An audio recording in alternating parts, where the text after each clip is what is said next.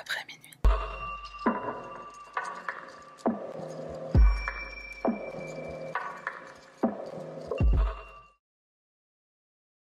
Oui, j'ai remis la perruque. Salutations mon cher panda, moi c'est Sahara, bienvenue sur ma chaîne. Avant de commencer, juste une petite précision, je vais beaucoup parler dans cette vidéo de tentatives de... Voilà, t'as compris. Plutôt que d'utiliser ces mots-là, j'utiliserai l'abréviation TS. Donc voilà, c'était juste pour te prévenir, et trêve de blablaterie, on y va. Notre affaire commence le 4 décembre 1940 au Texas. Frank et Bessie Gilmore sont à bord de leur voiture, Bessie est enceinte, et elle commence à ressentir des contractions. C'est au bord de la route qu'elle va donner naissance à son deuxième fils, fait Robert Kaufman. Frank, le père, avait décidé d'utiliser ce faux nom afin d'éviter d'avoir des soucis avec la justice. Il est connu des services de police et il est même recherché pour différents délits. D'ailleurs, son activité du moment, donc au Texas, c'est de vendre à des gens des abonnements à des magazines qui n'existent pas. C'est Bessie, la maman, qui peu de temps changera le prénom et le nom de son fils Gary Gilmore. Frank et Bessie auront deux autres garçons, soit quatre au total. Les huit premières années de la vie de Gary sont assez difficiles. La famille déménage souvent et ils vont de petite ville en petite ville. Frank est alcoolique et violent, le schéma classique. Il a des familles à droite, à gauche qu'il ne soutient ni financièrement ni autrement d'ailleurs. Bessie finit par imposer à son mari d'aller s'installer à Portland. On a marre du vagabondage. Frank, il va parvenir à se défaire de son addiction et il va même trouver un travail plutôt correct qui paye très bien. Et à cause de ce nouveau travail, il doit faire pas mal de déplacements, ce qui va énormément arranger ces garçons. Moins il est à la maison, moins ils auront à subir ces crises de colère, euh, les coups, euh, les insultes, etc. Surtout que quand Frank se met en colère envers eux, c'est souvent sans aucune raison. Et pour les torturer, il va utiliser divers objets, ceinture, fouet, élingue de rasoir. Alors pour les personnes qui, comme moi, ne savent pas ce qu'est une élingue de rasoir, enfin je pense que les gens le savent, mais euh, le mot élingue je ne connaissais pas. C'est la sorte de sangle en cuir qui sert à polir la lame d'un rasoir. Bon, c'est un truc qui s'utilisait à l'ancienne. Je sais pas si ça s'utilise toujours d'ailleurs. Le souffre-douleur de la famille, qui C'est Gary. C'est lui qui se prend les plus grosses trejas, les plus grosses raclées. Michael dira plus tard que leur père les frappait de moins en moins avec l'âge, et avec Michael, il s'est passé un truc en particulier. Un jour où son père était en train de le frapper, il l'a regardé droit dans les yeux et lui a dit Je te déteste. Et de ce jour-là, son père n'a plus jamais relevé la main sur lui. Bessie, la maman, et donc la femme de Frank, elle a aussi droit aux, coups, aux insultes. Frank la traite souvent de folle, et il insulte aussi le prophète de sa religion, Bessie est mormone, et Bessie, elle est loin d'avoir sa langue dans la poche, donc elle n'hésite pas à renvoyer aussi des insultes, enfin, c'est le ping-pong des gros mots chez les Gilmore. Elle lui répète souvent, un jour, je te tuerai dans ton sommeil. C'est dark hein, quand même. En 1951, alors que Gary a 11 ans, un autre garçon va naître et ce sera le quatrième et dernier de la fratrie. La famille emménage alors à Salt Lake City et là, Gary va y faire de mauvaises rencontres. Il se lie d'amitié avec un groupe de copains qui va l'initier à la cigarette, au vol à l'étalage et à la consommation d'alcool. À seulement 12 ans, en plus de faire l'école buissonnière, Gary devenu alcoolique. Ses bêtises à l'école lui valent énormément d'attention, ce qui est souvent une chose dont ont désespérément besoin les enfants qui sont euh, négligés par leur famille. Ils savent pas le manifester autrement qu'en faisant des bêtises. À 14 ans, Gary décide d'abandonner l'école et de faire de l'autostop jusqu'au Texas. Et étrangement, il a même la bénédiction de ses parents. Ils se disent que ça va peut-être lui faire du bien, et à son arrivée au Texas, Gary, euh, il gère un petit réseau euh, illégal de poker. Il retourne à Portland au bout de seulement quelques semaines et il se lance dans le vol de voitures. attention, c'est un gang organisé, tout ça, il fait les choses bien. Il finit par se faire prendre par la police, c'est clairement un risque du métier. Son père Frank, ben, étonnamment, il lui prend un avocat et Gary s'en sort avec seulement un avertissement. J'ai trouvé qu'il était très confusant, euh, le, père.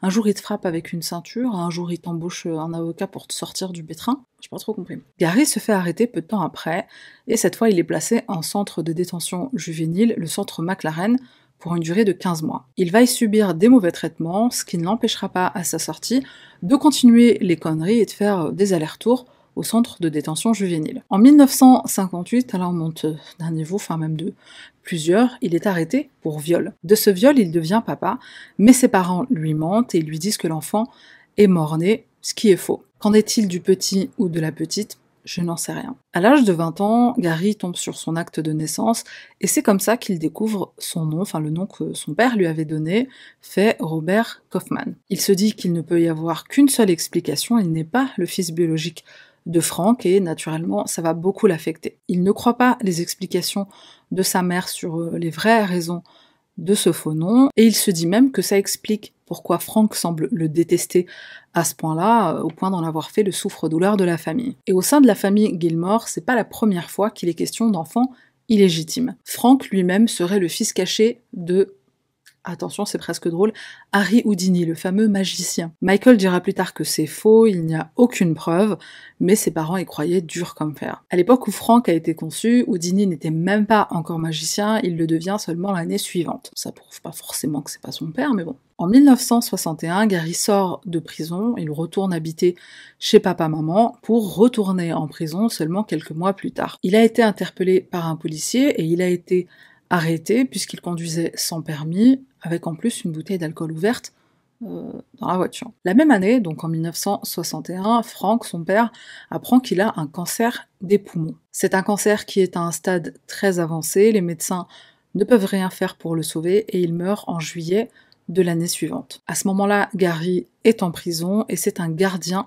qui lui apprend la triste nouvelle. Malgré les mauvais liens qu'il avait avec son père, Gary vit très mal cette nouvelle et il tente de mettre fin à ses jours avec une ampoule dans sa cellule. du coup, il la casse euh, avec les bouts de verre, euh, compris. Il est placé à l'isolement et on lui interdit d'assister aux funérailles de son père. Il refait d'autres TS à plusieurs reprises, mais c'est des TS que son frère considère plutôt comme des appels au secours, puisque les, euh, les entailles, elles sont jamais assez profondes. En 1972, et sous condition, on accorde à Gary une semi-liberté, une semi-libération. Il doit retourner à l'école et revenir le week-end en détention. Il ne s'inscrira jamais à l'école et il retourne en prison euh, full-time au bout d'un mois seulement. Cette fois-ci, il écope d'une peine de 15 ans d'emprisonnement. Alors pourquoi 15 C'est quand même beaucoup. Il a agressé un homme pour lui voler la modique somme de 11 dollars, mais le juge a voulu se montrer intransigeant. Le casier judiciaire de Gary est en train de devenir long comme le bras, le juge, il espère lui mettre une bonne claque pour que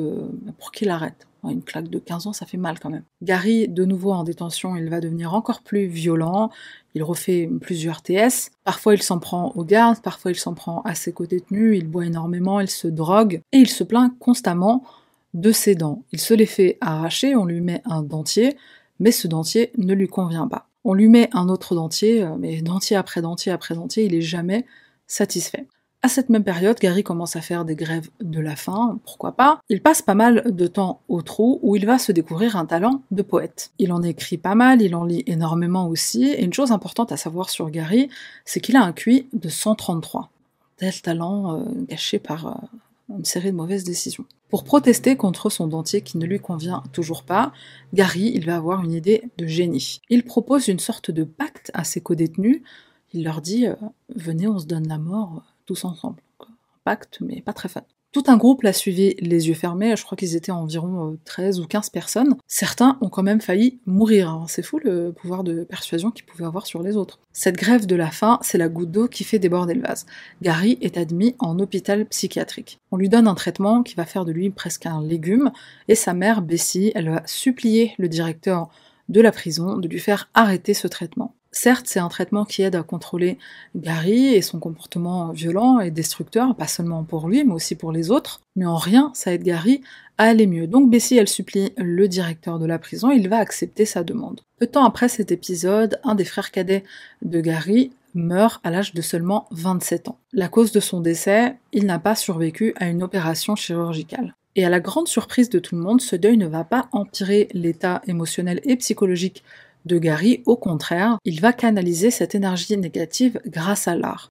Il se met au dessin, dont voici quelques images, il va même s'inscrire à quelques compétitions et remporter des prix. Au vu de son talent, la prison lui offre de le libérer pour qu'il s'inscrive dans une école d'art. Il a de l'or entre les mains, faut qu'il s'en serve, faut qu'il fasse quelque chose de son talent. Et malgré son comportement en prison et la longueur de son casier judiciaire, on lui accorde une seconde chance ce qui paraît quand même incroyable. Et malheureusement, Gary ne va pas saisir cette chance, il commet un braquage dans une station essence. Retour à la casse prison où il fera à nouveau une TS, très peu de temps après être revenu au bercail. À cause du braquage, on lui ajoute 9 années à sa peine, et là, il va devenir encore plus violent si même c'était possible. Et donc, retour à la case hôpital psychiatrique avec le traitement légumes. À sa propre demande, il est transféré dans une prison de haute sécurité se trouve dans l'Illinois. Il préfère une prison de haute sécurité au traitement et de loin. Et dans cette nouvelle prison, il va commencer à correspondre avec une de ses cousines qui s'appelle Brenda. Entre autres, il lui écrit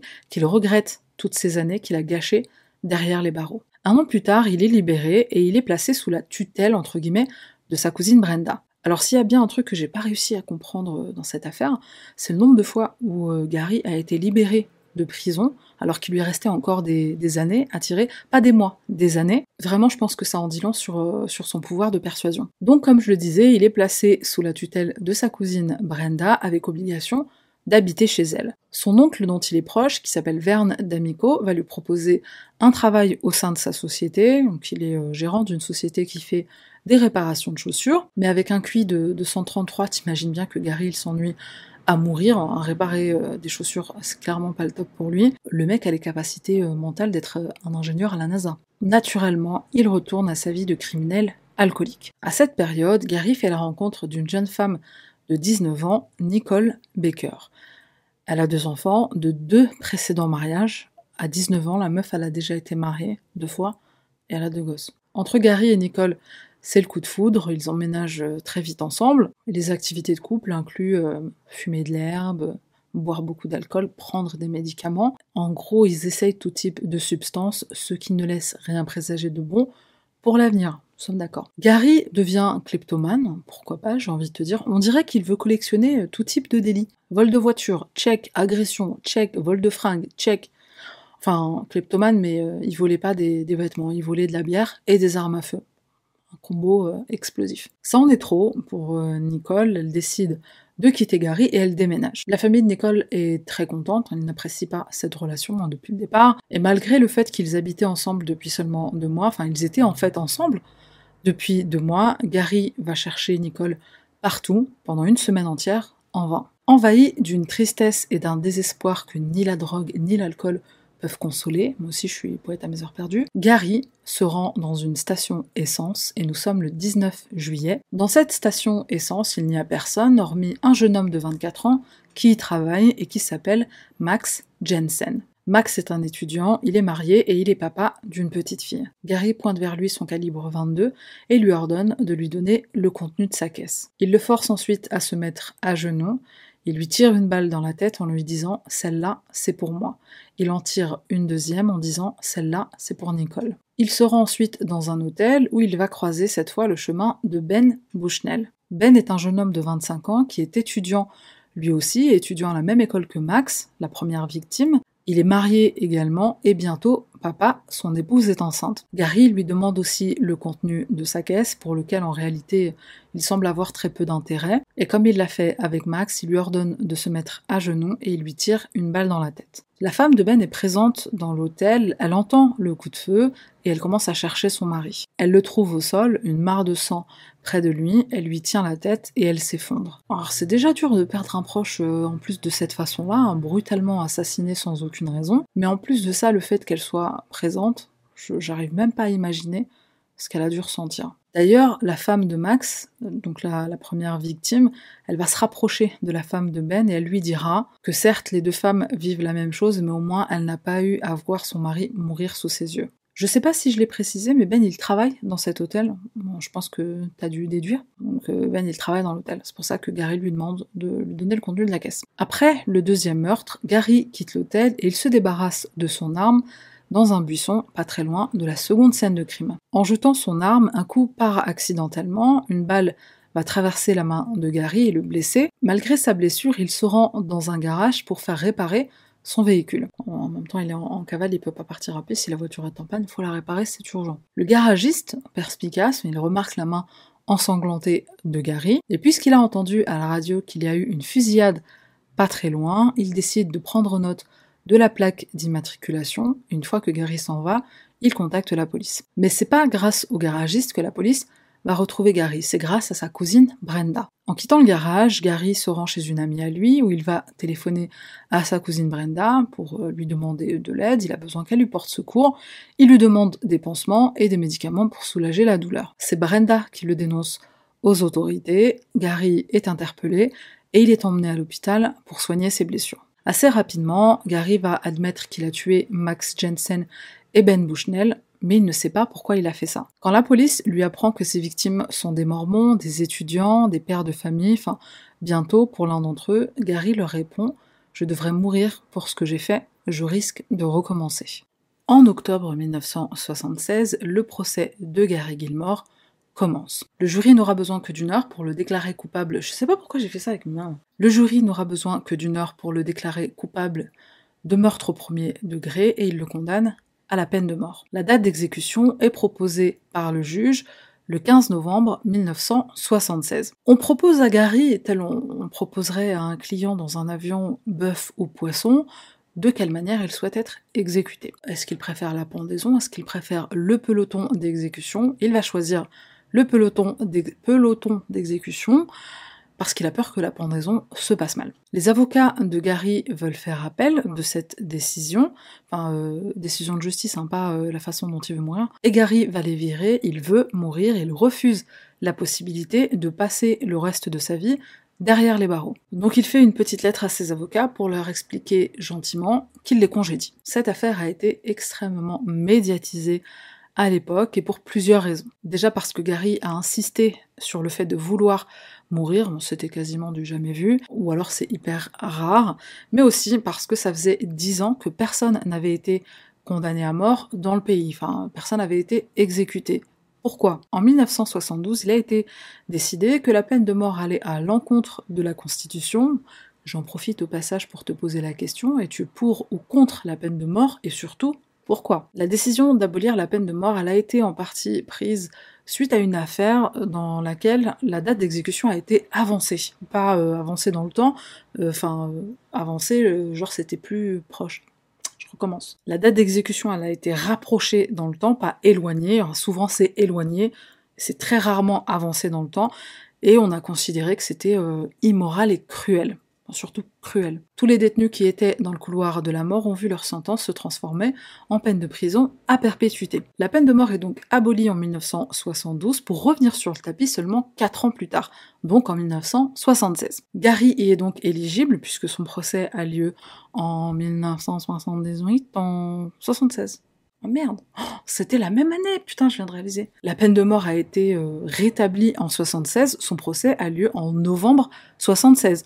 Donc ça s'est passé la même année, enfin quelques mois après, euh, il pouvait y échapper. Mais de toute façon, c'est ce qu'il voulait. Gary devient une star nationale et même internationale, le détenu qui veut mourir et qui sera le premier à être exécuté depuis dix ans. Les journalistes désespèrent de l'interviewer, mais le directeur de la prison refuse. Pourquoi? Je ne sais pas. Gary reçoit énormément de lettres de, personnes euh, qui sont des fans de, lui, de sa personne, dont des jeunes filles de 13 ans. Moi, à 13 ans, j'étais fan des 3T, hein, euh, pas des, des, des, tueurs ou quoi que ce soit. I've probably got 7 or 8,000 letters all over the world. Two girls from Honolulu wrote to me, they're 14. I'm flattered by all this shit. But if they knew me, they wouldn't love me. They're in love with a motherfucker that's got his name in the paper every day. Gary ne comprend pas qu'autant de gens l'aiment. C'est quand même un meurtrier. Nicole, son ex, lui écrit aussi. Gary lui répond par des lettres d'amour. C'est bien la seule femme qu'il ait jamais aimée. Et un jour, elle lui rend visite en prison avec un petit cadeau. Avant de te dire ce qu'est ce cadeau, bah déjà voir si tu peux deviner. Faut savoir que Nicole, a eu l'interdiction de rendre visite à Gary en prison. Pourquoi Je ne sais pas, je n'ai pas trouvé l'information. Et Gary a envoyé une lettre au directeur de la prison pour le menacer. En gros, dans cette lettre, il lui a dit si vous n'autorisez pas Nicole à venir me rendre visite, je vais rendre la vie très difficile à tout le monde. Je pense que j'aurais bien aimé le rencontrer euh, en vrai, cet homme, puisque un mec qui menace le directeur d'une prison et qui obtient ce qu'il veut, je sais pas. Le cadeau de Nicole, c'est une trentaine de somnifères qu'ils ont l'intention de prendre ensemble à la Roméo et Juliette. Ils sont tous les deux hospitalisés et ils survivent à leur TS. Bon, là, les médias s'affolent encore plus. Un certain Norman Mailer offre la généreuse somme de 52 000 dollars à Gary pour lui acheter les droits et pouvoir raconter son histoire sous forme d'un livre, un livre qui sera intitulé Le chant du bourreau. Ce livre sera adapté au grand écran en 1982, hein, Hollywood aussi est intéressé, qui est à l'affiche de ce film Tommy Lee Jones. Tommy Lee Jones dans le rôle de Gary Gilmore, bien sûr. La ACLU va plaider en faveur de Gary, ils vont demander à ce qu'il ne soit pas exécuté. Alors la ACLU, c'est qui? C'est l'Union américaine des libertés civiles. On a clairement compris qu'ils sont contre la peine de mort. Bessie, la mère de,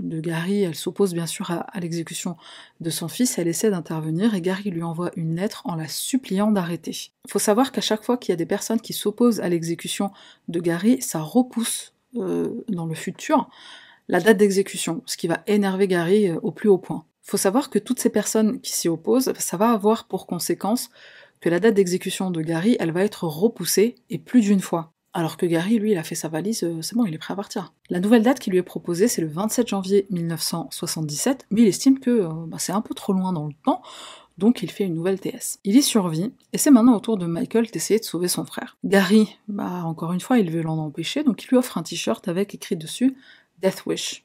Euh, en gros, je veux mourir. Michael finit alors par accepter et respecter la décision de son frère. Une des dernières tentatives qui est faite par euh, les diverses associations qui se sont opposées à cette exécution, c'est de dire que c'est l'argent du contribuable qui va financer bah, l'exécution, mais cet argent, on pourrait s'en servir pour faire des choses plus utiles.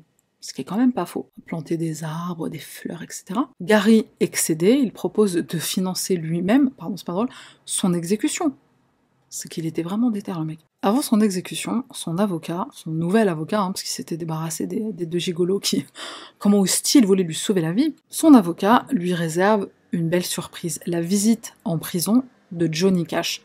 J'espère pour toi que tu connais cette légende. Oui, je suis une Algérienne et oui, j'écoute de la country. Et au passage, je te conseille le film qui raconte son histoire, intitulé Walk the Line, je crois que c'est ça, Walk the Line, avec Joaquin Phoenix dans le rôle de Johnny Cash. Un film mais bouleversant. Le jour de l'exécution arrive enfin, nous sommes le 27 janvier 1977. Gary passe ses dernières heures avec ses proches, il est plutôt joyeux. Est-ce que c'est les médicaments qu'on lui a donnés pour le détendre? Est-ce que c'est le fait qu'il a enfin obtenu ce qu'il voulait? Peut-être un mélange des deux. Son dernier repas, un steak, des pommes de terre, un verre de lait et un verre de café. Il ne boira que le café et le lait, mais pas un osnosin. Le café et lait, c'est pareil. Gary enregistre un message vocal qui est destiné à Nicole, la femme qu'il a tant aimée. Bien que son nom figurait tout en haut de la liste des personnes que Gary voulait voir présentes à son exécution, Nicole est absente. Elle est toujours à l'hôpital et elle se remet de sa TS. Et c'est enfin l'heure de partir. Gary est assis sur euh, la chaise, son oncle à ses côtés, ils rient ensemble, Gary lui dit pour plaisanter Viens, fait un bras de fer. Ensuite, il lui donne sa montre en lui demandant de l'offrir à Nicole. Son avocat le prend dans ses bras pour lui dire adieu. Il regarde ensuite ses bourreaux et il leur dit Let's do it, allons-y.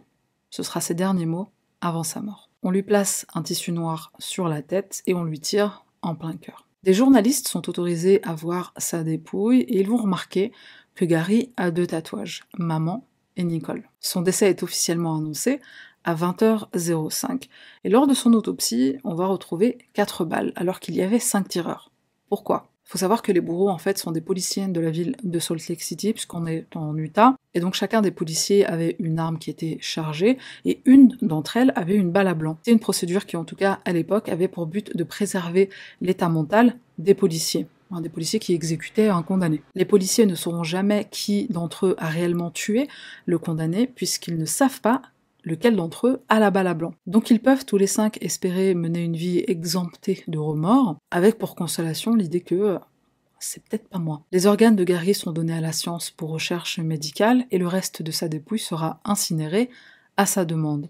Ses cendres seront éparpillées au-dessus de la ville dans laquelle il habitait avec Nicole, dans l'Utah. Ses biens et son argent seront donnés à sa famille et une partie sera donnée aux familles des victimes. Puisque Gary Gilmore a été maintenant exécuté, on s'attend à ce que les condamnations à mort reprennent de plus belle. La prochaine aura lieu seulement 19 ans plus tard, et coïncidence dans le même état en Utah. On est presque à la fin de cette euh, vidéo et je voudrais mentionner quelque chose qui a été dit par un psychologue ou psychiatre, je sais plus. Quand Gary a tué sa première victime et qu'il a dit en tirant le deuxième coup de feu, celle-là c'est pour Nicole, ce psychologue, euh, sage psychiatre, il pense que c'était une façon pour Gary de tuer Nicole. Il était triste, mais il était surtout enragé qu'elle l'ait quitté. Du coup, je me suis posé la question de savoir euh, la première balle. J'ai l'impression que la première balle, il voulait se tuer lui.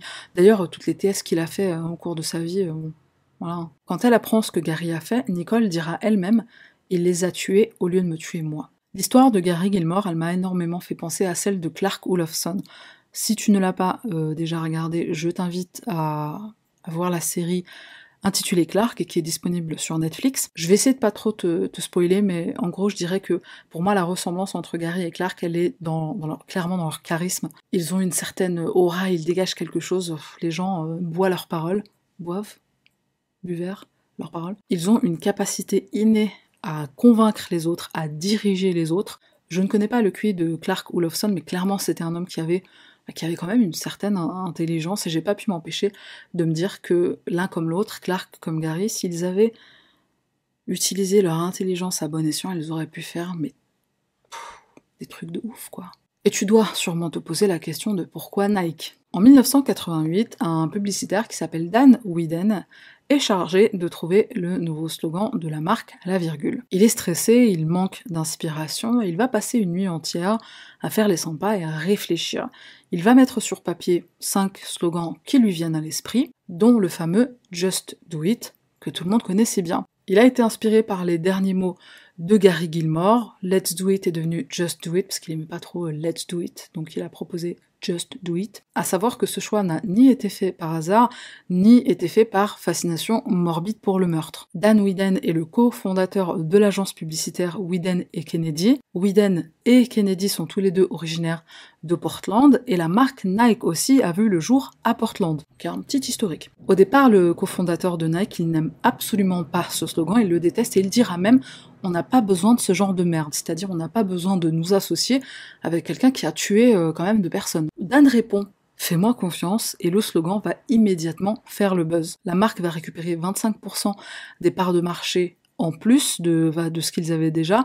Donc sur le marché de la basket en Amérique, il passe de 18% à 43%.